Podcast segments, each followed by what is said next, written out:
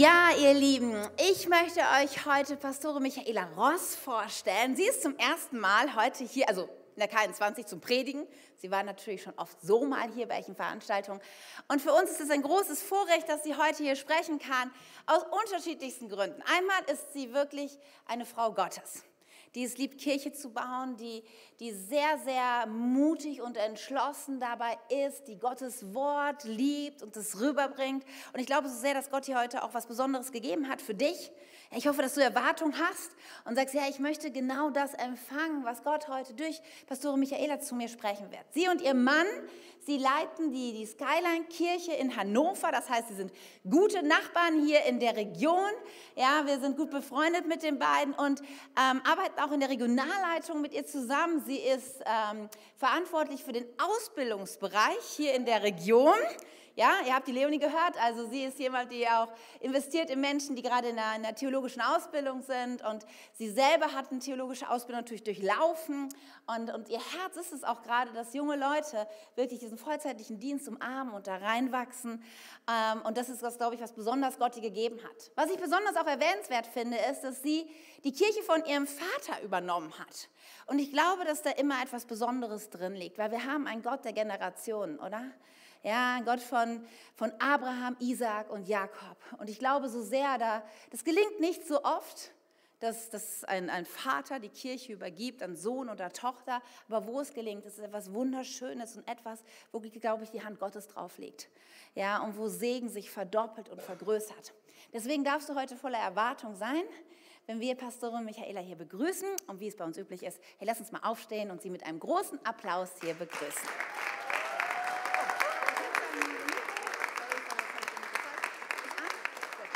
Viel Segen dir.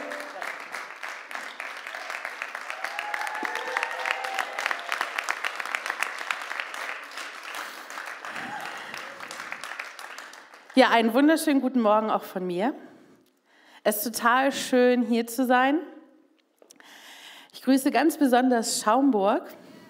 So schön, dass ihr mit das verfolgt hier, dass ihr dabei seid. Und Victoria und ich, wir haben zusammen die Ausbildung äh, gemacht am theologischen Seminar. Deswegen herzlich gegrüßt und es ist so cool, dass ihr am Start seid. Und natürlich auch alle, die hier sind. Richtig gut, dass wir jetzt einfach in Gottes Wort eintauchen können und die Gegenwart Gottes genießen können. Amen.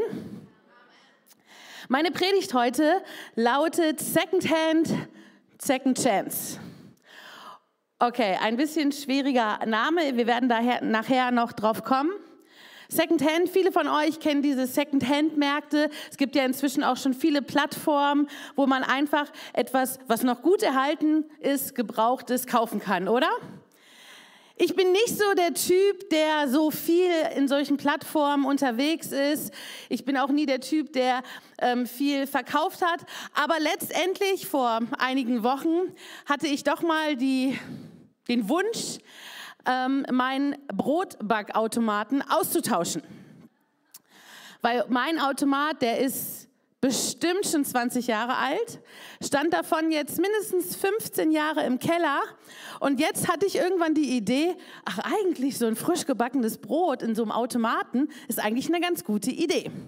Und so habe ich ihn wieder rausgeholt und die ersten Brote waren auch richtig super und dann merkte ich, an meinem Deckel ist etwas abgebrochen und das Brot geht nicht immer hoch. Das ist immer so eine 50-50 Chance, wie der Deckel gerade drauf liegt. Dann habe ich gesagt, okay, ich will mir jetzt keinen Nagel neuen kaufen, aber vielleicht gibt es ja sowas. Und dann habe ich tatsächlich in einer Plattform geguckt und was soll ich sagen, für 5 Euro gab es einen Brotbackautomat. Ich so, wow, das ist ja günstig. Du kannst ja ein Brot für ein Brot kaufen. Naja, und dann habe ich äh, Kontakt aufgenommen und da stand auch, ja, einwandfreier Zustand, funktioniert alles. Naja, und wie das bei so Plattformen ist, kann man halt Glück und Pech haben. Und äh, mein Mann, Johannes, der ist dann losgefahren, beziehungsweise von seiner Arbeit haben die sich dann da irgendwo getroffen, weil das in ihrer Nähe war, hat den Automaten mitgenommen, hat ihr Auto gesehen, hat gedacht, ich habe noch nie so ein voll, volles Auto gesehen. Er sagt schon immer, mein Auto ist ziemlich voll gemüllt und voll. Er hat gesagt, aber das Auto war so voll, da habe ich ihr erstmal nochmal 4,50 Euro extra gegeben. Ich sage, Mensch, ist ja fast der doppelte Preis.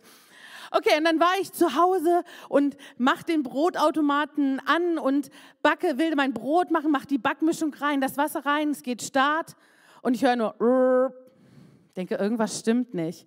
Und was soll ich sagen? Der Brotautomat war kaputt. Dachte ich, toll, jetzt kaufe ich einmal hier so eine Sache und dann ist die kaputt. Und ich so, Johannes, und du hast dir noch 4,50 Euro extra gegeben? Er sagt, ja, die tat mir so leid. Ähm, die hat das bestimmt irgendwo gefunden und hat es einfach weiterverkauft. Ich sage, ja, aber hm, okay, ich war so ein bisschen, aber ich will ihr zumindest schreiben, dass der Automat kaputt ist. Er sagt, du wirst ja wohl jetzt nicht dein Geld zurückverlangen. Ich sage, nein, aber ich schreibe zumindest, hey, leider hat der Automat nicht funktioniert, ist jetzt nicht so schlimm, aber ich wollte, habe ich ihr das geschrieben. Sie, ja, ich kann ihn zurücknehmen. Ich sage, nee, alles gut. Naja, auf jeden Fall war ich dann da mit meinem Brotbackautomat, der den Deckel kaputt hatte und mit dem anderen, der gar nicht gerührt hat. Aber was, ich hatte eine sehr gute Idee. Ich habe gedacht, vielleicht passt ja der Deckel von dem kaputten auf meinen. Und was soll ich sagen? Es hat gepasst und so funktionierte mein alter Brotbackautomat wieder. Und ich fand es cool und ich fand es auch ein cooles Beispiel, weil so ist auch Gott. Gott nimmt uns kaputten Menschen so oft und wir denken, oh, das ist nicht mehr möglich, aber er äh, repariert in uns Dinge, verändert in uns Dinge und so sind wir wieder voll leistungsfähig und wieder voll wiederhergestellt für Gott. Ist das nicht genial? Und so funktioniert Gott. Gott stellt uns wieder her. Und das ist heute mein Thema. Wenn wir uns die Bibel anschauen, finden wir immer wieder Menschen, Persönlichkeiten, die ganz viele Fehler hatten. Und das ist so schön, weil man fühlt sich so zu Hause. Man fühlt sich so mitgenommen, weil da sind eben nicht die Geschichten der perfekten Helden, die alles auf die Reihe gekriegt haben, die total durchgestartet sind, sondern immer wieder stellt man fest, okay, bei denen hat vieles auch nicht funktioniert. Aber wir haben einen leidenschaftlichen Gott, der uns liebt und der es liebt, uns wiederherzustellen und für sein Reich zu gebrauchen. Amen. Und mein erster Gedanke ist, wenn ich an Leidenschaft denke, hey, Leidenschaft ist etwas Wildes, etwas Gutes. Aber ich habe festgestellt, auch bei uns in der Kirche, wenn ich über Leidenschaft gepredigt habe, haben viele Menschen ganz verschiedene Assoziationen zu Leidenschaft. Manche sehen Leidenschaft auch als Bedrohung. Weil Leidenschaft ist auch etwas, was Leiden schafft. Und wir denken daran, dass Jesus äh, an Ostern gekreuzigt wurde und auferstanden. Und das heißt ja auch die Passion, der Leidensweg, den Jesus durchgehen muss. Und deswegen ist Leidenschaft für mich zwar immer dieses Wort, wow, Leidenschaft, wir müssen leidenschaftlich sein, aber für manche ist es auch ein Wort, das manchmal auch etwas abschreckend sein kann. Und wir lesen in der Bibel, ähm, von zwei, ähm, ja, einfach zwei Bedeutungen einfach von Leidenschaft. Da steht einmal in Hohelied 8, Vers 6. Lass mich deinen Herzen nahe sein, so wie der Siegelring auf deiner Brust. Ich will einzigartig für dich bleiben, so wie der Siegelring um deinen Arm. Unüberwindlich wie der Tod, so ist die Liebe und ihre Leidenschaft so unentrinnbar wie das Totenreich. Wenn die Liebe erfasst hat, der kennt ihr Feuer. Sie ist eine Flamme des Herrn. Und das ist das, was ich so mit Leidenschaft verbinde. Wow, das ist totale Liebe, totale Leidenschaft. Aber in Römer 1, Vers 26 steht auch, weil die Menschen Gottes Wahrheit mit Füßen traten, gab Gott sie ihren Leidenschaften preis, durch die sie sich selbst entehrten. Also Leidenschaft kann auch etwas bedeuten, wenn man für falsche Dinge die Leidenschaft hat, dass es eben nichts Gutes ist. Es ist nicht immer nur Leidenschaft für Jesus, sondern es kann auch bedeuten, dass Menschen Leidenschaften für Dinge haben, die ihnen so gar nicht gut tun. Und in der Bibel finden wir auch solche Dinge immer wieder. Eins ist bei Leidenschaft auf jeden Fall klar, sie lässt niemanden kalt. Jeder, der Leidenschaft hat für irgendeine Sache, hat ein Feuer für irgendeine Sache. Sie ist eine Emotion. Wenn wir in die Bibel schauen, möchte ich mit uns heute einen Mann anschauen, der gar nicht so populär scheint. Er hat zwar ein Buch geschrieben ähm, in der Bibel, aber er ist jetzt nicht derjenige, wo man sagen würde, ey, da habe ich schon 20.000 Predigten drüber gehört. Hoffe ich. Es sei denn, in der K21 ist das jetzt so voll der Running-Typ. wir werden sehen. Und zwar geht es um Johannes Markus. Es ist derjenige, der das Markus-Evangelium geschrieben hat. Und Johannes Markus war ein Typ, der immer wieder mal in der Bibel auftaucht. Und weil es so viele Johannese in der Bibel gibt, habe ich mir überlegt, ihn heute Little John zu nennen. Also, wir reden heute von Little John. Ich habe übrigens auch einen Johannes zu Hause, falls ich mich noch nicht vorgestellt habe, was ich glaube ich nicht getan habe. Also, ich bin seit 23 Jahren fast verheiratet, vier Kinder, 21, 17, 15 und dann nochmal einen Dreijährigen. Meine 15-jährige Tochter ist auch heute hier. Ich freue mich sehr, dass sie dabei ist. Genau, das ist so meine Familie. Und der Johannes Markus, der Little John, der hatte auch eine Familie. Und wir lesen von dieser Familie in der Bibel. Zum Beispiel war das Haus seiner Mutter ein Versammlungsort, wo sich die Menschen versammelten. Es war Johannes Markus, Little John, war jemand, der zu der ersten Generation von den Christen gehörte. Er arbeitete mit den Pionieren der Gemeinde zusammen, Petrus, Paulus und Barnabas. Und er wurde als Vorbereitung oder Reaktion auf die Zeit der Folgen der Christen geschrieben. Also er schrieb das Evangelium als ein Buch der Vorbereitung für die Verfolgung. Und es ist das erste Evangelium, was geschrieben wurde. Und Little John hat dieses Evangelium geschrieben, um den Glauben der Verfolgten zu stärken. Aber wenn wir seine Geschichte anschauen, dann, wie gesagt, sehen wir einmal sein Elternhaus in Apostelgeschichte 12, Vers 12, da steht, als er das begriffen hatte, ging er zu dem Haus, in dem Maria wohnte, die Mutter von Johannes Markus. Dort hatten sich viele Christen aus der Gemeinde zusammengefunden, um zu beten. Im ersten Petrus heißt es weiter über ihn, die Gemeinde hier in Babylon, die genauso von Gott auserwählt ist wie ihr, sendet euch Grüße, ebenso Markus, der für mich wie ein eigener Sohn ist. Das bedeutet, Petrus war sehr, sehr nahe mit ihm. Wir finden das auch, wenn wir das Markus-Evangelium lesen, sehen wir, dass die ganzen Fails von, Mark, von Petrus da nicht drinstehen. Da sind jetzt nicht die Schwächen von Petrus. Und es zeigt für mich, dass natürlich Petrus stark mit am Evangelium mitgewirkt und mitgeschrieben hat.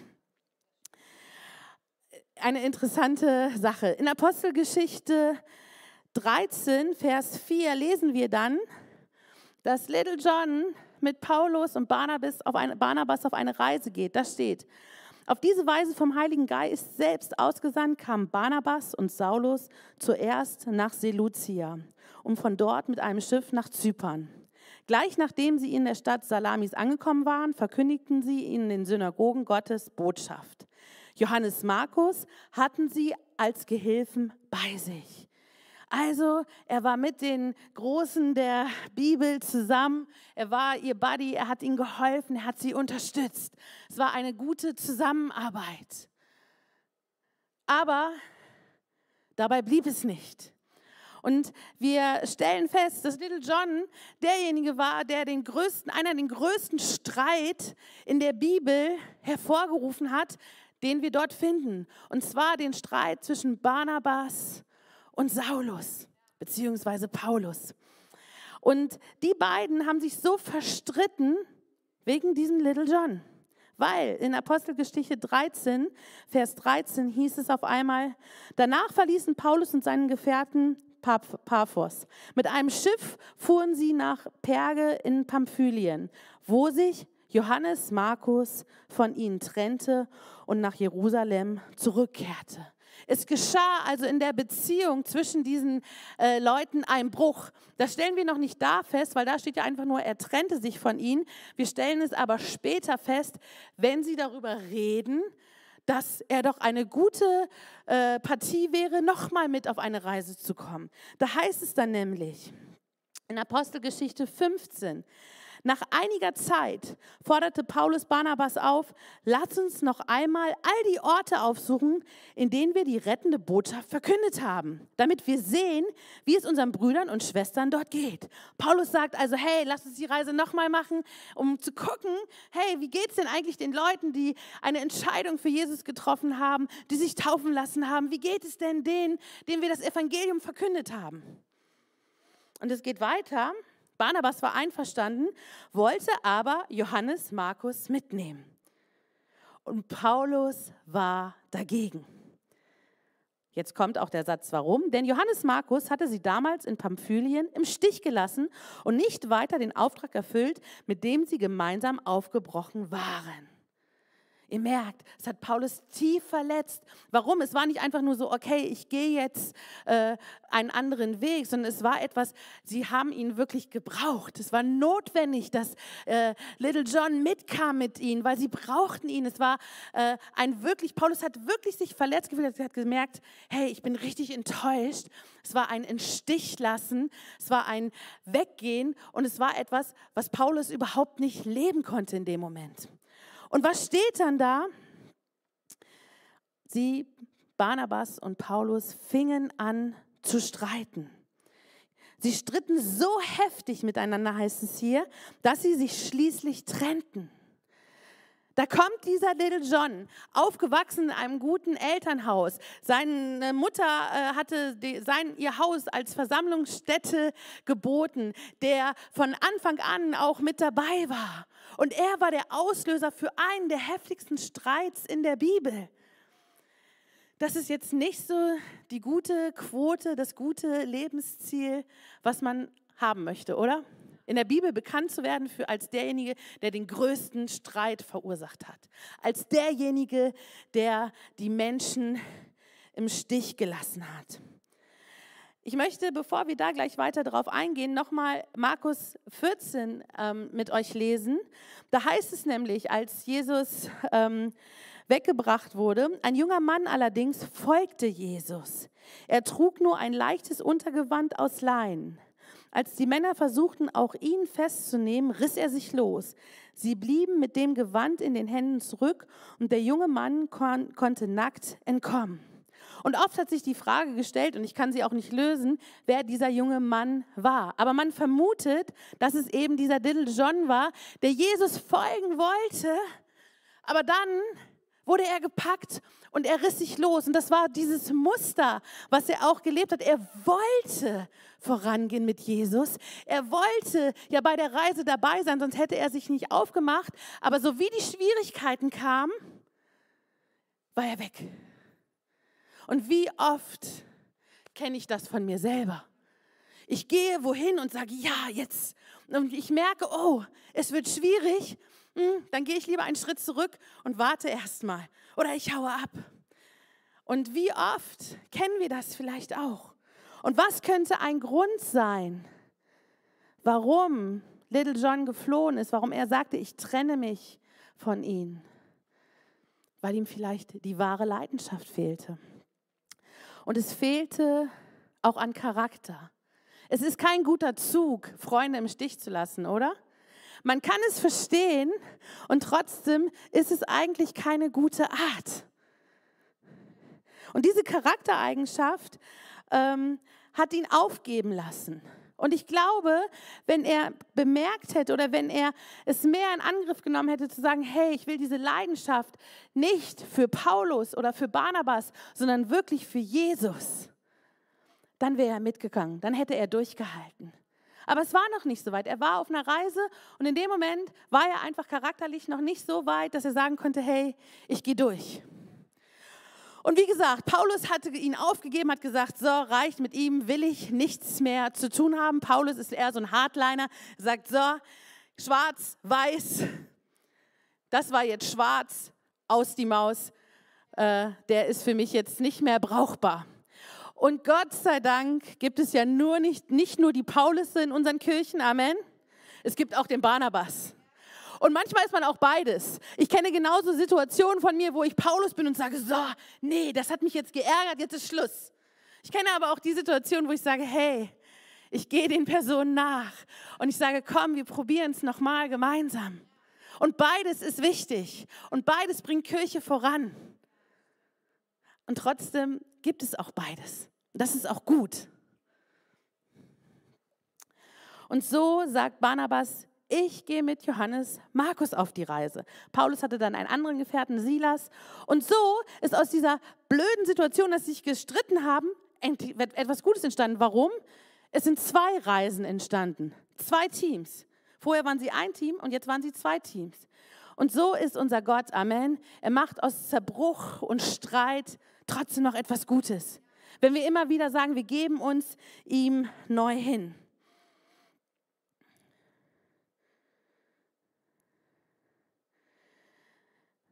Und diese Charaktereigenschaft von Little John zeigte eigentlich, wer er ist und wie weit er ist.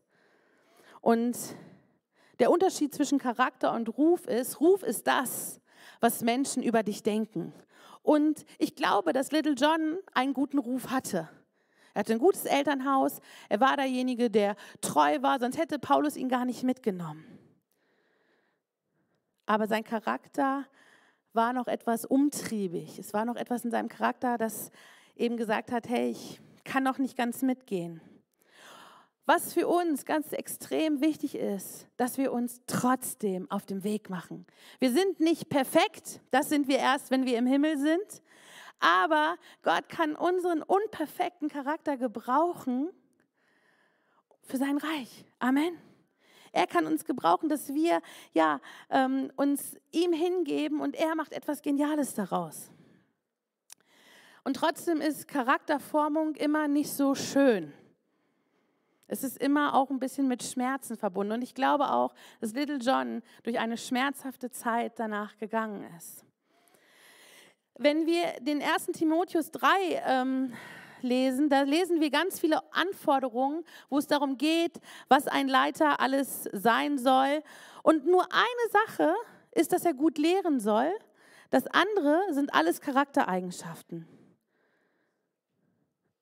Also, Du kannst noch so begabt sein. Wenn du Gott nicht an deinen Charakter lässt, ist es schwierig. Und du kannst noch so unbegabt sein. Wenn Gott an deinen Charakter lässt, dann wird er dir Begabung geben. Amen.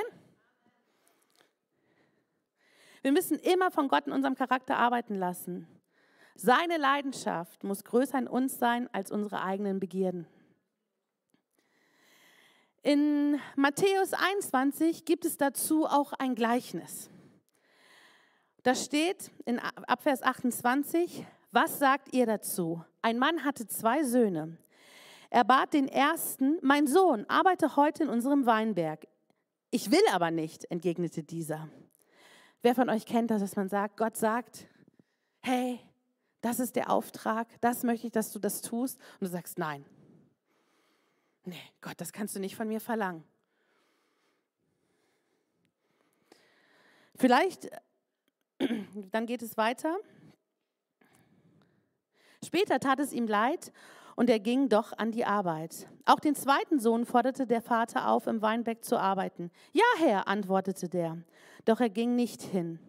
Wer von den beiden Söhnen hat nun getan, was der Vater wollte? Sie antworteten, der erste natürlich. Da sagte Jesus, ich versichere euch, die betrügerischen Zolleinnehmer und die Huren kommen eher in Gottes Reich als ihr.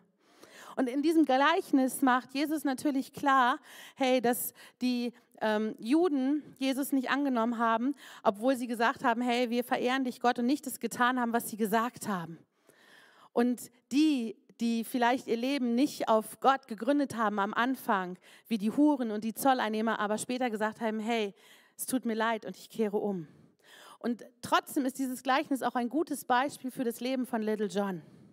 Weil Little John hat gesagt, ich will und hat es dann nicht getan, aber die Geschichte ist nicht final gewesen. Die ist noch nicht zu Ende mit Little John.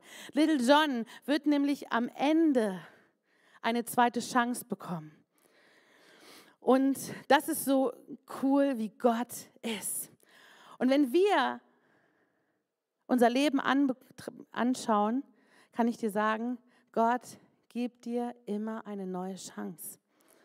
Dinge geschehen meistens nicht so, wie wir sie uns vorstellen. Und auch wie Katja das am Anfang gesagt hat, es passieren Dinge, die uns den äh, Boden unter den Füßen wegreißen, die uns die Hoffnung rauben wollen, die uns die Freude rauben wollen. Und trotzdem können wir an ihm dranbleiben. Ja, Little John hat es auch den Boden unter den Füßen weggerissen. Er war derjenige, der, der versagt hat. Und es ist nicht schön, als Versager dazustehen. Und er war derjenige, der erst Ja sagte, aber dann umkehrte und versuchte abzuhauen. Und in Römer 12, Vers 2, da heißt es, passt euch nicht den Maßstäben dieser Welt an, sondern lasst euch von Gott verändern, damit euer ganzes Denken neu ausgerichtet wird. Nun, dann könnt ihr beurteilen, was Gottes Wille ist, was gut und vollkommen ist und was ihm gefällt. Das bedeutet, es geht nur durch Gott die Veränderung. Wie könnte ich sagen, okay, ich verändere jetzt dies, ich verändere das? Das wird dich nicht verändern. Deine Entscheidung ja, aber Gott muss deinen Charakter verändern. Aber du musst es wollen. Gott wird es nicht tun, wenn wir es nicht wollen. Und dieser Wille des Vaters, der hier im äh, Römer beschrieben ist, bedeutet äh, nicht das Gesetz, sondern es bedeutet vielmehr das Wohlwollen Gottes. Dieses, was Gott sich wünscht. Und nicht als Forderung, sondern als Ausdruck des Verlangens, was Gott für uns hat, was er für uns hat, nämlich unermessliche Liebe. Mein dritter Punkt ist, dass wir, und ihr kennt dieses Wort bestimmt, weil es bestimmt in vielen Predigten ähm, benutzt worden ist, dass wir Game Changer sind. Und ich glaube, dass Little John am Ende ein Game Changer war, weil er hat das Markus-Evangelium geschrieben, was total inspirierend, was ein total wichtiger Bestandteil der Bibel ist. Und es heißt weiter in der Bibel über Little John steht, herzliche Grüße auch von meinen Mitarbeitern Markus, Aristarch, Demas und Lukas. Das steht in Philemon 1, Vers 24, das hat also Paulus gesprochen, geschrieben. Was heißt das? er war wieder in Mitarbeit. Wir wissen nicht, wie die Zeit in, äh, drumherum verlief, aber er war zurück äh, als Mitarbeiter von Paulus. Und da heißt es auch im zweiten Timotheus, nur Lukas ist bei mir geblieben. Wenn du kommst, bring Markus mit, denn er könnte mir hier viel helfen. Das bedeutet, der Little John hat völlige Wiederherstellung erfahren, auch von Paulus. Paulus hat Gnade gegeben, hat gesagt, hey, er ist durch eine Zeit des Leidens gegangen, aber ich habe gesehen, er hat seinen Charakter formen lassen und hat nicht aufgegeben und ist wieder rangegangen. Wie genial ist das, oder? Es war Little John wurde zum Game Changer. Und als ich mir das Wort Game Changer länger angeguckt habe, habe ich festgestellt, dass es einmal den Game Changer gibt, der das Spiel verändert. Wer von euch hat letztens, vor ich glaube vor zwei Wochen oder so, Deutschland geguckt? Da hat Deutschland gegen irgendjemanden gespielt. Ich bin nicht so gut im Fußball, aber Mario Götze wurde eingesetzt. Wieder in die Nationalmannschaft. Ich sehe, hier sind richtig viele Fußballfans. So wie bei uns. Ich glaube, Hannover musste einfach noch mal ein bisschen mehr, mehr besser spielen, damit wir auch wieder Fußballbegeisterter werden. Auf jeden Fall hat mich das total gefreut, weil auch Mario Götze ist jemand, der das Spiel verändern kann. Und ich glaube, dass wir die Berufung haben, Dinge zu verändern. Aber es gibt nicht nur den Game Changer, es gibt auch den Showstopper. Und der Showstopper hat zwei Bedeutungen. Die eine Bedeutung ist, dass er blockiert. Und wir müssen aufpassen, dass wir Dinge im Reich Gottes nicht anfangen zu blockieren, weil wir uns selber so wichtig nehmen. Und es hätte sein können, durch die Entscheidung, die Little John getroffen äh, hat, dass etwas blockiert wird. Dass es blockiert wird und dass Dinge nicht weiter vorangegangen sind. Aber Showstopper hat noch eine andere Bedeutung. Deswegen sage ich, wir können Game Changer und Showstopper sein. Warum? Und das war mir vorher nicht bewusst. Das habe ich irgendwann vor ein paar Monaten erst festgestellt. Hey, Showstopper bedeutet noch was ganz anderes. Showstopper kann nämlich auch jemand sein, wenn das der, auf der Bühne der Höhepunkt erreicht ist. Dann wird die Show gestoppt und Standing Ovations finden statt. Und es ist so eine Begeisterung in dieser Showstopper-Sache, dass ich gedacht habe, wow, ich will beides sein. Ich will einmal der Game Changer sein, der das Spiel verändert durch Jesus. Aber ich möchte auch derjenige sein, der sagt, hey, und ich stehe auf und ich gebe Standing Ovations für diejenigen, die wirklich vorangehen. Amen. Lass uns die Leute wieder anfeuern, die sagen, hey, der geht voran und lass uns selber vorangehen für Jesus. Ich möchte mit Psalm 69, Vers 10 enden. Die Leidenschaft für dein Haus brennt in mir. Deshalb beleidigen die, die dich beleidigen, auch mich. Und der Psalm 69 ist da ziemlich klar. Und ich möchte heute zu deinem Herzen sprechen.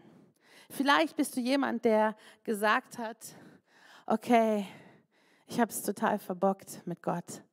Ich habe es total falsch gemacht. Ich bin vor ihm weggelaufen, ich habe versagt, immer wieder mache ich die gleichen Fehler. Dann sage ich dir heute, ist die Second Chance oder die dritte oder die vierte oder was auch immer. Gott kommt heute persönlich und sagt, hey, ich bin da und ich bin für dich gestorben. Ich habe dir mein Leben zur Verfügung gestellt und deswegen kannst du dein Leben mir zur Verfügung stellen. Jesus lädt dich heute ein zu sagen, hey, vielleicht hast du es verbockt. Vielleicht hast du versagt. Aber weißt du, ich liebe dich trotzdem. Und das ist das Schöne und das ist auch das, was Little John wieder herausgebracht hat aus, aus dieser schwierigen Situation. Er wusste, Jesus liebt mich trotzdem. Und das ist das, wie unser Jesus ist. Amen. Jesus liebt uns trotzdem. Vielleicht sagst du auch, hey, Second Hand, ich war nie die erste Wahl. Ich war nie derjenige, der es richtig super gemacht hat, sondern vielleicht bin ich kaputt und gebraucht. Dann sage ich, Gott möchte dich wiederherstellen, weil er liebt dich mit all deinen Fehlern. Er liebt dich mit dem, was du hast und was du gibst, weil er dein Freund ist, dein Liebhaber ist, derjenige ist, der sich um dich kümmert. Ich möchte für all die beten, die einfach Heilung brauchen in ihrem Leben, weil etwas kaputt gegangen ist. Die sagen, okay, ich bin vielleicht nur noch für den Second-Hand-Markt geeignet. Lass dich ermutigen. Wisst ihr, Katja hat vorhin gesagt, ähm, dass ich die Kirche meines Vaters übernommen habe. Und das stimmt auch. Und trotzdem war ich nicht die erste Wahl von den Menschen her. Ich war nicht diejenige, die, wo sie gesagt haben, wow, jetzt kommt hier äh, die Nachfolge und es ist alles gut. Aber ich wusste, Gott hatte seinen Plan. Selbst mein Vater hatte in den ersten Jahren, äh, bevor die Übergabe war, jemand ganz anderes auf dem Schirm. Ich meine, man muss bedenken, ich habe eine Schwester und ihr Mann hat Theologie studiert in Amerika und eigentlich hat er immer gedacht, hey, die übernehmen die Kirche. Aber es kommt immer anders, als man denkt, weil Gott hat einen Plan. Und selbst wenn du denkst, hey, ich bin nicht gesehen oder ich bin nur zweite Wahl, was meinst du, was Gott alles aus der zweiten Wahl machen kann? Hey, Little John hat ein Evangelium geschrieben. Viele Menschen haben sich auch durch ihn bekehrt. Und wenn du denkst, du bist Second Hand, hey, Gott hat zwei Hände und er nimmt dich gerne mit der linken oder rechten Hand und umarmt dich. Das ist für ihn total egal. Und ich möchte für all die beten, die ja einfach da Heilung brauchen. Jesus, ich danke dir, dass du ein Gott bist, der uns liebt. Und dass du es liebst, uns zu umarmen, dass du es liebst, uns Heilung zu bringen. Und auch wenn wir nicht die erste Wahl der Menschen sind, auch wenn wir vielleicht total versagt haben, weiß ich Gott, dass du uns als erste Wahl siehst und dass du uns gebrauchst dass du uns liebst und dass du uns wiederherstellst. Und ich bete, dass du kommst mit deiner Wiederherstellung bei jedem, der jetzt hier ist und der sein Herz öffnet. Ich bete, dass du kommst mit deiner Wiederherstellung auch bei jedem, der jetzt in Schaumburg ist, dass du kommst, Gott, und Wiederherstellung bringst. Dass du Heilung schenkst, Gott, die zerbrochenen Herzen heilst. Danke für deine Gegenwart. Danke für jeden, der am Stream ist, dass du Heilung schenkst. Danke für jeden, der hier ist, dass du Heilung bringst und Wiederherstellung. Danke, dass du ein guter Gott bist. Amen. Und wenn du vielleicht diese Predigt gehört hast und denkst, hey, ist ja schön und gut, aber eigentlich bin ich noch gar nicht mit Jesus verbunden. Eigentlich kenne ich Jesus noch gar nicht richtig. Dann ist heute auch deine Chance. Und Jesus klopft an deine Herzentür und sagt, hey, ich möchte so gerne dein Freund sein. Ich möchte so gerne, dass du das Leben wirklich der, der bekommst, was ich für dich habe. Ein Leben voller Gegenwart Jesus. Ein Leben, was nicht happy clappy immer ist, wo man sagt, hey, wenn wir Jesus nachfolgen, haben wir keine Probleme. Aber wir wissen, wir werden immer gehalten und getragen von Jesus. Und ich möchte, dass wir alle kurz unsere Augen schließen.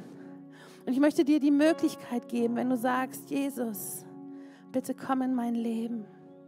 Nimm alle meine Schuld, nimm all das, was mich von dir trennt und nimm es weg. Dann darf ich dich einladen, jetzt deine Hand zu heben und zu sagen, ja, ich möchte Jesus nachfolgen. Zum ersten Mal oder vielleicht auch hast du es vor einiger Zeit schon mal getan, aber irgendwie merkst du, da ist noch was zwischen dir und Gott. Wenn es jemanden gibt, dann heb deine Hand. Auch in Schaumburg, wenn du da bist, dann heb deine Hand.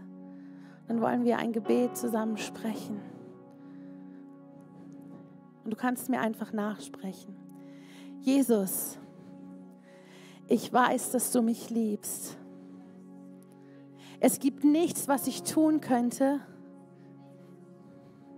damit du mich mehr liebst. Und durch nichts, was ich tue, würdest du mich weniger lieben.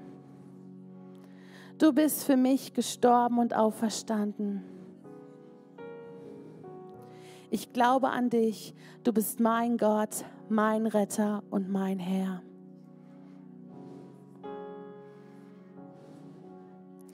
Bitte schenke mir Vergebung meiner Schuld. Ich möchte als dein Kind leben und du sollst mein ganzes Leben bestimmen. Ich danke dir, dass ich durch dich wirklich frei bin